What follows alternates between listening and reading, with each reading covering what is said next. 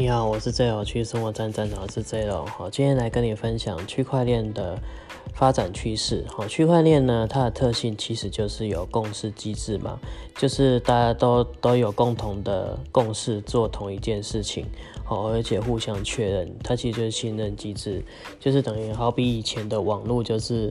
以前的网络，甚至现在传统网络就是传送资料讯息嘛，但是它没有信任价值，可是区块链网络它会有信任价值。所以呢，这个就可以用在一些需要信任价值的交易上面哦。而且区块链它是在记录交易，比如说保险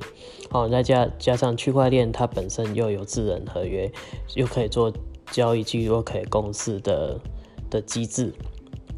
那就可以用在保险。比如说呃，你保险上面就会有一些明文规定嘛，就是达到什么样门槛就需要支付理赔嘛。好，所以说呢。达到什么样门槛需要支付理赔，这个就是条件式嘛，所以这个把它可以把它写写成条件程式放在区块链里面。